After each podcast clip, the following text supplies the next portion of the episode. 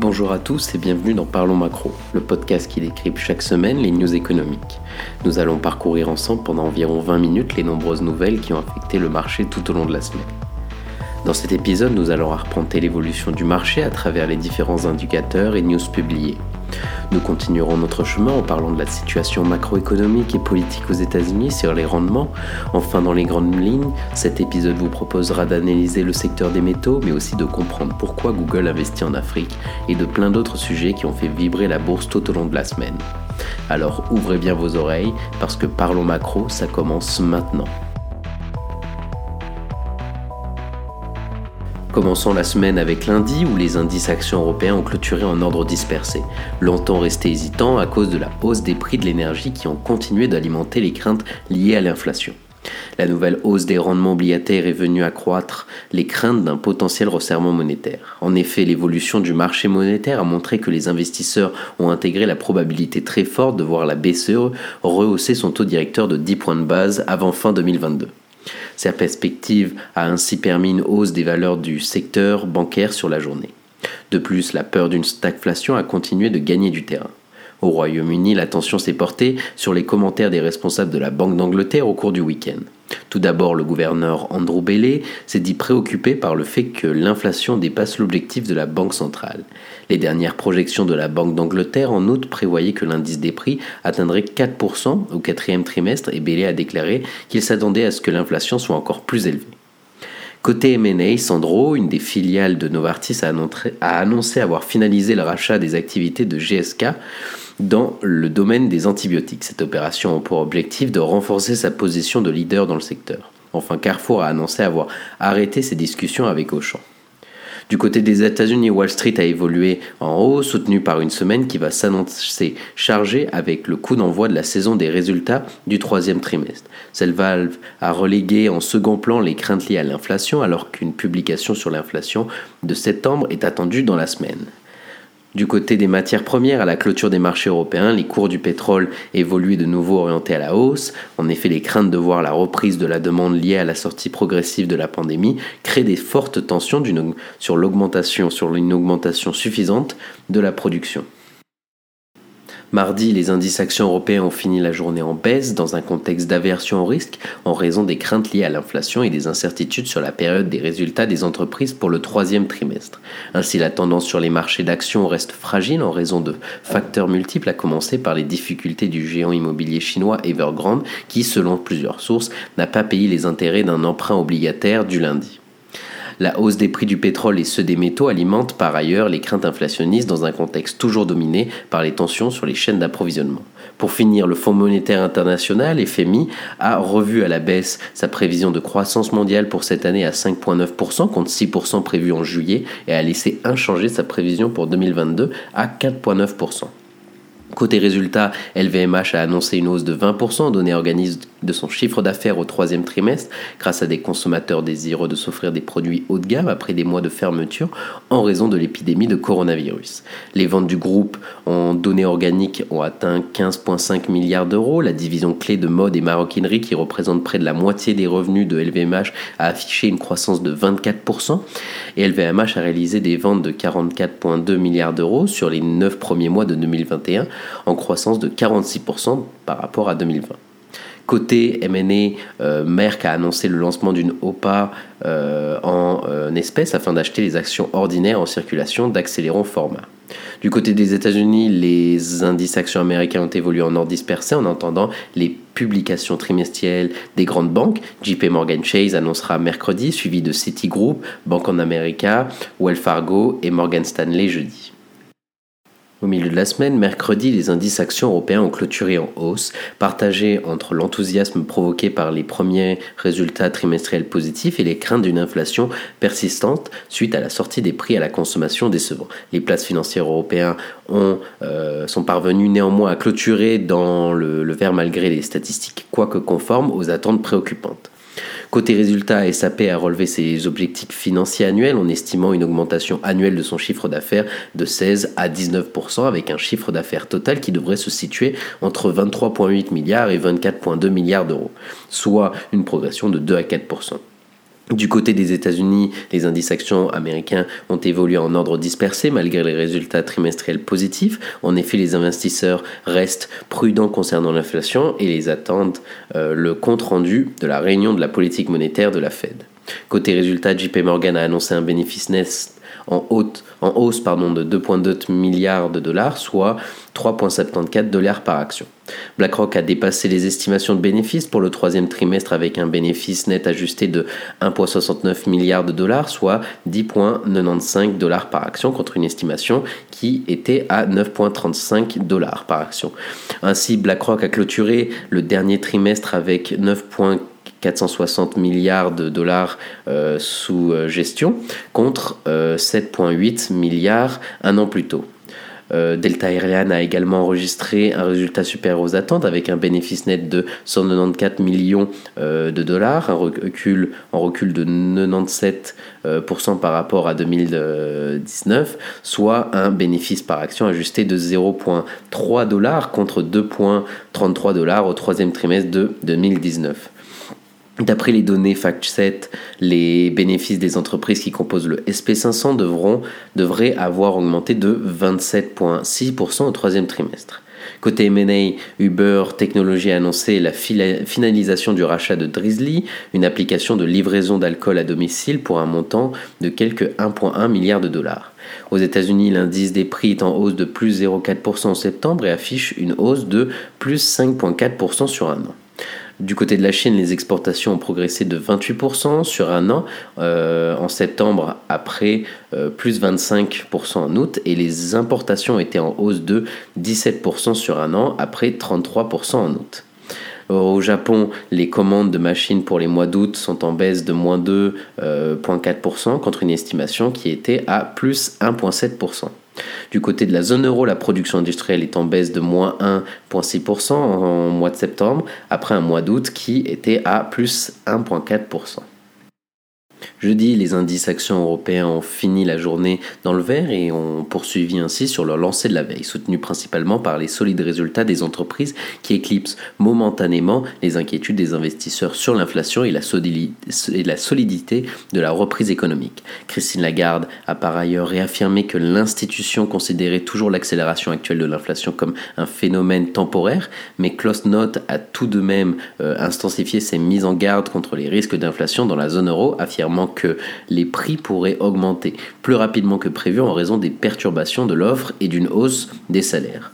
Côté résultat, Publicis a généré un revenu net de 2,621 milliards d'euros au troisième trimestre 2021, une hausse de plus pratiquement 12% par rapport au troisième trimestre de 2020. Côté valeur, Adidas a annoncé le lancement d'un nouveau programme de rachat d'actions à partir de lundi prochain et jusqu'à la fin de l'année pour 450 millions d'euros de ses propres titres. Du côté des États-Unis, les actions américaines ont évolué en hausse, portées notamment par les résultats trimestriels supérieurs aux attentes de plusieurs grandes banques. De plus, les inscriptions hebdomadaires en chômage ont surpris favorablement, de même que les prix à la production.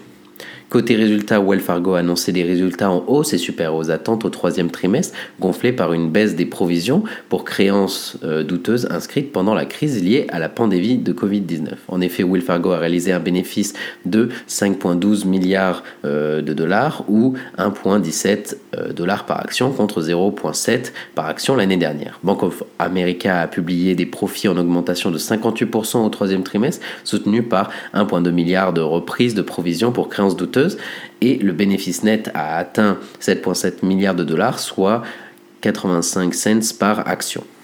Morgan Stanley a fait état d'un bénéfice plus important que prévu au, titre du troisième trimestre, soutenu par les volumes de transactions et des activités de conseil qui ont généré des revenus de 1,27 milliards de dollars de revenus, un record. Le bénéfice net global de la banque américaine ressort à 3,58 milliards de dollars, soit 1,98 dollars par action contre 1,66 dollars par action un an plus tôt. Citigroup a publié un des bénéfices trimestriels largement supérieurs aux attentes, la banque américaine ayant à la fois réduit ses provisions pour perte de crédit et profité de la forte hausse des commissions provenant de ses activités de conseil et de banque d'investissement. sur le trimestre clos euh, le 30 septembre, son bénéfice net a bondi de 48% pour atteindre 4,6 milliards de dollars, soit 2,15 dollars par action contre 1,36 dollars par action un an plus tôt. Du côté de l'Espagne, la hausse de l'indice national d'inflation, IPC, s'est établie à 4% sur un an après 3,3% en août. Du côté des États-Unis, 293 000 euh, inscriptions au chômage ont été enregistrées lors de la semaine du 9 octobre. Les PPI ont augmenté de 0,5% le mois dernier après des hausses de respectivement 0,7% en août. Ainsi, on finit avec la Chine, avec l'indice des prêts à la consommation qui est ressorti en septembre à 0,7% sur un an contre 0,8% le mois dernier. L'indice des prêts à la production, PPI, est ressorti en septembre à plus de 10% sur un an contre 9,5% le mois dernier. Finissons la semaine avec vendredi où les indices actions européens ont fini la journée dans le vert, profitant de l'élan donné par l'augmentation surprise des ventes de détail en septembre et de solides bénéfices d'entreprises qui ont renforcé la confiance dans la reprise économique, mettant de côté la baisse inattendue de l'indice Michigan atteignant son deuxième plus bas niveau depuis 2011. Ces données économiques optimistes ont contribué à contrebalancer les difficultés d'expédition, la hausse des prix ainsi que les données sur l'inflation qui pourraient amener les banques centrales à resserrer leur politique monétaire et ont aussi également montré que les augmentations de prix se sont maintenues à des niveaux historiquement élevés le mois dernier. Selon les données de Refinitiv, les analystes prévoient une hausse de près de 47% des bénéfices des entreprises du Stoxx 600 euh, européen au troisième trimestre, alors que le FMI a abaissé sa prévision de croissance mondiale pour cette année. Côté résultat, Hugo Boss a publié un chiffre d'affaires en hausse de 42% à 705 millions d'euros au troisième trimestre. Le groupe a réalisé un bénéfice d'exploitation de 85 millions d'euros et relève ses perspectives pour l'exercice en cours. Du côté des États-Unis, les indices actions américains ont évolué en hausse, portés notamment par des résultats trimestriels euh, supérieurs aux attentes de plusieurs grandes banques et la ratification par Joe Biden de la loi relevant le plafond de la dette américaine qui a contribué à l'amélioration du sentiment général. Côté résultats, Goldman Sachs a dévoilé ses résultats au titre du troisième trimestre. La banque fait état d'un bénéfice net trimestriel de 5,3 euh, milliards de dollars en progression de 60% sur un an. En France, l'IPC, l'indice des prêts, a reculé de 0,2% sur un mois en septembre après plus 0,6% en août. En sein de la zone euro, les exportations de biens vers le reste du monde se sont établies à 184 milliards d'euros euh, en août 2021, en hausse de 18% par rapport à août 2020 et les importations depuis le reste du monde ont été de 179 euh, milliards d'euros, en hausse de 26% par rapport à un an plus tôt. Continuons notre chemin avec une news générale. Cette semaine, nous allons voir l'effet économique, euh, macroéconomique et politique sur le rendement euh, obligataire américain. En effet, l'un des plus grands mystères auxquels sont confrontés les marchés est la persistance obstinée des rendements euh, faibles euh, obligataires réels. Les seuils d'inflation augmentent fortement en Europe et ils sont proches du sommet de leur fourchette. Mais l'incapacité des rendements en revenus fixes est à suivre, même maintenant que la Réserve fédérale devrait commencer à réduire ses achats d'obligations quantitative easing dans les semaines à venir. Dans le cas des rendements des TIPS à 10 ans pour les États-Unis, ils ont réussi à tomber une fois de plus sous les niveaux autrefois inconvenables de moins 1%. De tels rendements ne sont pas censés se reproduire et certainement pas lorsque l'économie est en croissance et que les gens s'inquiètent de l'inflation. Il existe de nombreuses explications possibles à ce phénomène, la politique en fait partie et pourrait recevoir même moins d'attention qu'elle ne le mérite. Cette année a commencé avec des victoires étonnantes pour les démocrates qui ont remporté les deux sièges du Sénat américain en Géorgie, leur donnant ainsi le contrôle du Sénat. S'en est suivi une lune de miel étonnamment efficace pour le président Joe Biden et un peu plus tard un accord bipartisan sur les dépenses d'infrastructure. Tout cela a renforcé la conviction qu'un grand élan fiscal était à venir. Aujourd'hui, la lune de miel est terminée, comme cela a été inévitable, mais les difficultés politiques de Joe Biden se sont multipliées à une vitesse étonnante. Selon le décompte régulier de réel clair politique, sa cote de popularité nette est négative depuis que les talibans ont repris le contrôle de l'Afghanistan en août. Il atteint désormais les niveaux de désapprobation dont a souffert Donald Trump tout au long de sa présidence.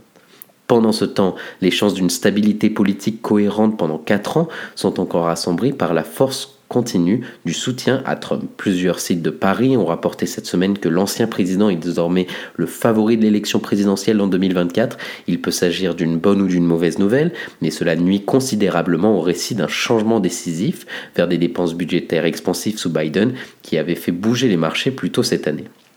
Il y a des moments où les investisseurs ne sont pas trop heureux de la division du gouvernement et de l'impasse.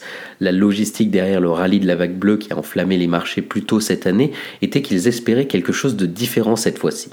Avec moins de dépenses gouvernementales pour atténuer la pandémie à venir, la notion de vague bleue et de nouveaux programmes de dépenses importants passe à la possibilité de réduction des dépenses fiscales à la marge.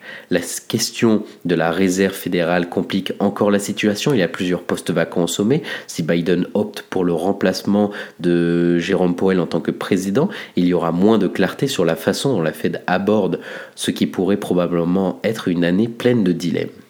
À première vue, la baisse des rendements réels implique la crainte qu'une erreur de politique soit à venir. La Fed doit amener le marché du travail à se redresser et elle continue à réduire progressivement ses rachats d'actifs quantitative easing avant de pouvoir commencer à relever les taux d'intérêt.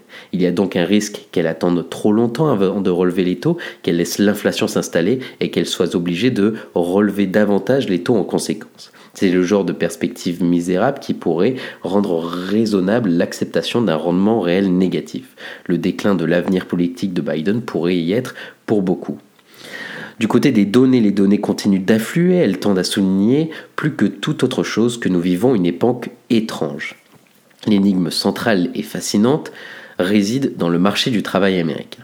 Les données du Wage Growth Tracker de la Fed d'Atlanta pour le mois de septembre sont maintenant disponibles et elles soulignent que le pouvoir est en train de changer. Tout d'abord, c'est peut-être le plus surprenant, les personnes qui ont changé d'emploi ont enregistré euh, le mois dernier la plus forte hausse de salaire depuis près de 20 ans. Le niveau global des salaires a connu la plus forte hausse depuis la veille de la crise financière. Après des décennies où le marché a favorisé les employeurs, les, travailleurs ont maintenant la possibilité d'obtenir des augmentations nettes en changeant d'emploi. Cela explique en partie pourquoi un nombre record de petites entreprises se plaignent d'avoir des postes vacants qu'elles ne peuvent pas pouvoir voir. le graphique tiré de l'enquête du National Federation of Independent Business de cette semaine montre le pourcentage de petites entreprises qui affirment avoir des postes vacants qu'elles ne peuvent pas pourvoir. À 51%, le pourcentage est de loin le plus élevé des 47 années d'existence de cette enquête. Ce qui est encore plus fascinant, c'est de savoir qu'il existe exactement euh, que la Fed d'Atlanta suit les salaires par niveau d'éducation et, et pour la première fois depuis le début de l'enquête, les personnes ayant un diplôme d'études secondaires ou moins obtiennent des meilleures augmentations de salaire que celles ayant eu un diplôme universitaire. Cependant, la dernière augmentation de l'indice d'inflation de base a dépassé les deux. Les salariés ont toutes les raisons de réclamer des salaires plus élevés. Une autre publication de données de la Fed d'Atlanta permet d'être plus optimiste quant à l'inflation. Elle divise les prix en catégories flexibles qui peuvent être déplacés rapidement et rigides. Au cours de l'année écoulée, les prix flexibles ont connu une hausse qui n'est généralement observée qu'en période de récession, mais les prix les plus flexibles ont légèrement diminué le mois dernier, tandis que les prix rigides restent très rigides. Cela montre qu'un élément important de l'inflation actuelle pourrait bien être transitoire. Cela montre également que cet épisode est hystériquement inhabituel, mais nous le savons déjà. Par ailleurs, de nouvelles données sur les prix à la production ont également été publiées. La bonne nouvelle est que les taux d'augmentation ralentissent. La mauvaise nouvelle est que l'IPP, qu'il soit calculé sur la base de la demande finale ou sur l'ancienne base des produits finis, continue d'atteindre des niveaux records.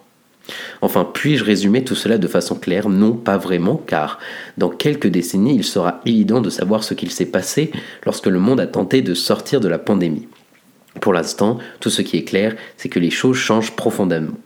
De nombreuses vérités des quatre dernières décennies sont remises en question. Il serait bon de voir disparaître le malaise des revenus de la classe ouvrière qui dure depuis des décennies. Il pourrait être plus difficile de faire face aux conséquences de la fin de l'hypothèse de plusieurs décennies selon laquelle l'inflation reste faible et maintient les taux d'intérêt à un niveau bas.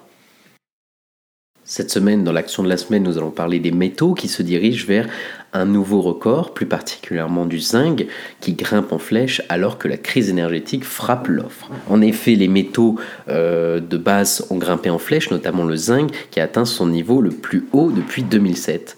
Après que les fonderies européennes soient devenues l'un des dernières victimes d'une crise énergétique mondiale qui interrompt l'approvisionnement et met la pression sur les fabricants. En effet, le zinc a grimpé jusqu'à 7% à la bourse des métaux de Londres et une jauge de 6 métaux industriels a clôturé sur un sommet historique. L'aluminium, l'un des produits de base les plus énergivores, a atteint son niveau euh, le plus haut depuis 2008. Le cuivre s'est rapproché de la barre des 10 000 dollars la tonne et les écarts de prix indiquent que le marché se resserre fortement. En effet, les contrats de cuivre au comptant se négocient avec la plus grande prime par rapport aux contrats à terme depuis près de 10 ans, alors que les stocks mondiaux diminuent. Les réductions de l'offre de métaux s'étendent à la Chine et à l'Europe, tandis que les pénuries d'énergie font grimper les coûts d'électricité et du gaz naturel, renforçant la pression inflationniste liée à la hausse des prix des matières premières. Le dernier catalyseur est apparu mercredi lorsque Nistrar, l'un des euh, plus grands producteurs de zinc, a annoncé qu'il allait réduire la production des trois fonderies européennes jusqu'à 50% en raison de la hausse des prix de l'électricité et des coûts associés aux émissions de carbone. Les tensions en Chine sont particulièrement évidentes, où les prix des parusines ont augmenté au rythme le plus rapide depuis près de 26 ans en septembre. Cette hausse pourrait facilement se répercuter sur d'autres économies, étant donné le rôle du pays en tant que premier exportateur mondial.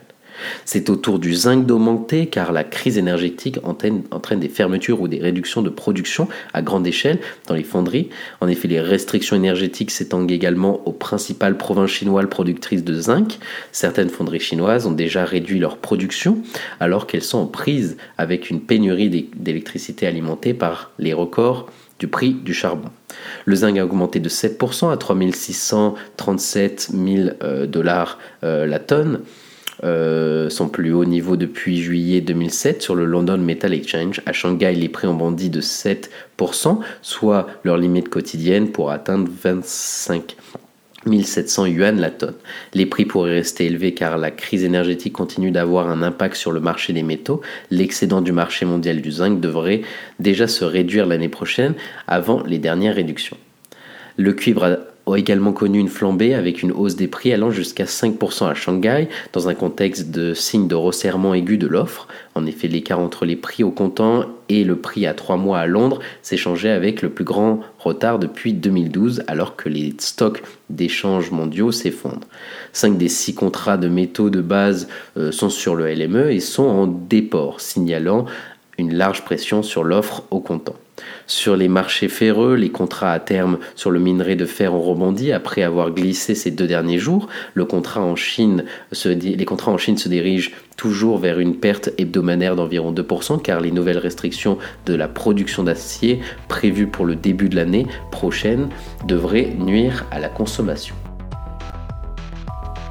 Finissons notre épisode avec le développement macroéconomique. Cette semaine, nous allons parler de Google qui a la conquête de l'Afrique, mais aussi euh, des crises de l'approvisionnement qui s'aggravent dans le monde entier. Commençons avec Google, où Google a affirmé, euh, a confirmé un investissement d'un milliard de dollars en Afrique au cours des cinq prochaines années. Le géant d'Internet conforte son empreinte sur un continent où l'accès à Internet est encore minoritaire. D'après la Banque mondiale, un quart des Africains ont un accès à Internet, les Européens, eux, sont à 80%.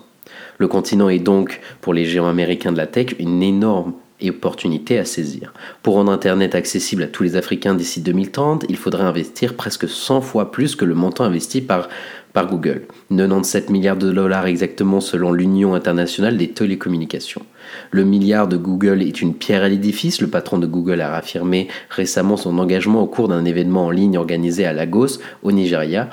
En outre, Google lance un fonds à 50 millions de dollars pour soutenir les start-up africaines il y a aussi en chantier un nouveau câble sous-marin reliant l'Afrique à l'Europe. Le Portugal est le premier point de départ de ce câble qui ira jusqu'en Afrique du Sud. Elle devrait être opérationnelle d'ici l'an prochain. Son objectif étant d'élargir la couverture Internet et décupler le débit, comme pour les grands pays comme le Nigeria et l'Afrique du Sud.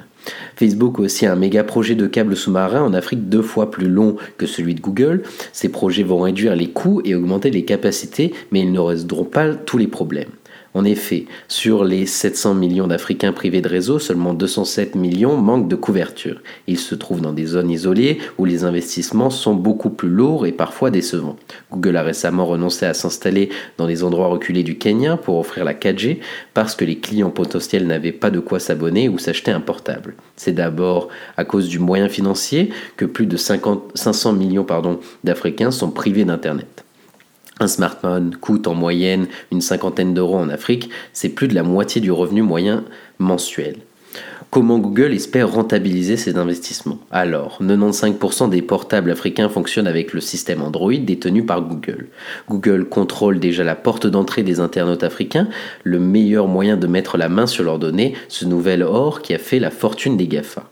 Google a donc besoin d'accélérer la diffusion du net parmi les projets figure un dispositif de prêt permettant de payer son téléphone sur plusieurs fois, abaissant le coût d'Internet.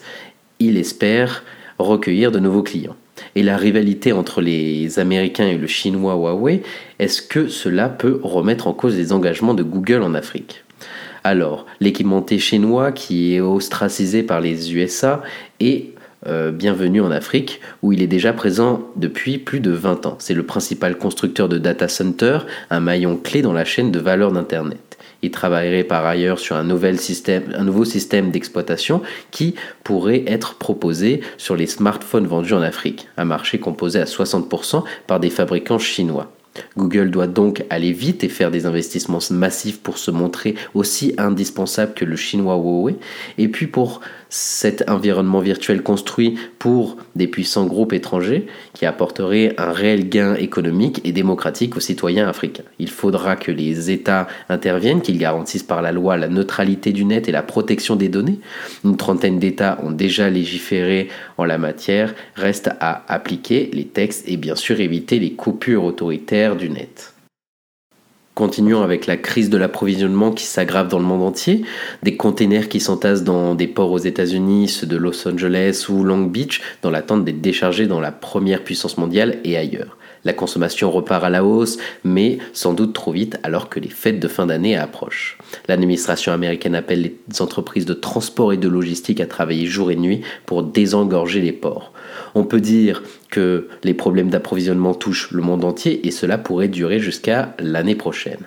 En effet, il faudra commander vos cadeaux de Noël beaucoup plus tôt que prévu, tant les délais ont été revus à la hausse. Certaines entreprises de transport ont multiplié par trois les temps d'attente, alors que les usines en Europe et aux États-Unis ont hâte de repartir comme avant la pandémie. Plusieurs compagnies asiatiques qui leur fournissent les matières premières ou les composantes peinent à retrouver leur cadence d'avant pandémie. Les contaminations liées aux variants du Covid-19 ont freiné la pleine reprise, ajoutée à cela une météo catastrophique. En Chine, cette semaine, des biens manufacturés ont été bloqués euh, dans les ports les plus importants comme le terminal de Shanghai à cause du typhon Lekima. Deux jours bloqués dans un port pour des raisons de météo et de cas de Covid, et un voyage de container peut être allongé de deux semaines avec des coûts de transport qui explosent forcément. Ces coûts ont été multipliés par 10 en un an pour le transport maritime étant le moyen euh, de transport le plus important. On se rend compte de cette importance lorsqu'il y a une crise, que ce soit le blocage euh, du printemps dernier dans le canal de Suez et ou aujourd'hui euh, dans les ports américains et asiatiques. Certaines entreprises prennent le devant et exigent des suppléments à leurs clients pour garantir une livraison dans les délais raisonnables. D'autres euh, géants de la distribution, comme Ikea ou Walmart, ont acheté carrément leur propre navire pour assurer le rythme de livraison. De plus, une autre crise a pris sa place, c'est celle d'une main-d'œuvre pour manquante. Aux États-Unis comme en Europe, si la demande repart à la hausse, les bras manquent pour porter les marchandises postes essentielles dans l'approvisionnement. Les manutentionnaires ou encore les chauffeurs ne sont pas assez nombreux. On parle beaucoup du cas du Royaume-Uni qui, à cause du Brexit, est privé d'au moins 100 000 chauffeurs qui viennent habituellement d'Europe. Les États-Unis ont aussi un gros problème euh, de main-d'œuvre. Les candidats ne se bousculent pas euh, pour ces postes jugés difficiles et cela aggrave le casse-tête du désengorgement. Et pendant ce temps en Europe, les usines dépourvues de composants ralentissent la cadence. Le retour au niveau de production d'avant-crise était espéré cette année, mais les prévisions du FMI ont été revues à la baisse. Dernier exemple en date, l'italo-américain Fiat Chrysler Automobile a suspendu sa fabrication d'engins agricoles et de voitures faute de semi-conducteurs. En en Allemagne, la production automobile a chuté à son niveau de 1975. La situation redonne la décision au pays du G7 notamment de se positionner en faveur de l'indépendance vis-à-vis des matières premières et composants issus d'Asie. Un vœu pour l'instant, car ce qui guette est une hausse des prix euh, des produits affectés par des retards d'acheminement, à commencer peut-être par votre futur cadeau de Noël. Voilà, l'émission Parle Macro est terminée, j'espère que vous avez apprécié l'écouter. Je vous invite à vous abonner à la Voix de Genève pour me suivre sur Instagram et aussi LinkedIn et je vous donne rendez-vous la semaine prochaine. Je vous souhaite d'ores et déjà de passer une bonne fin de semaine.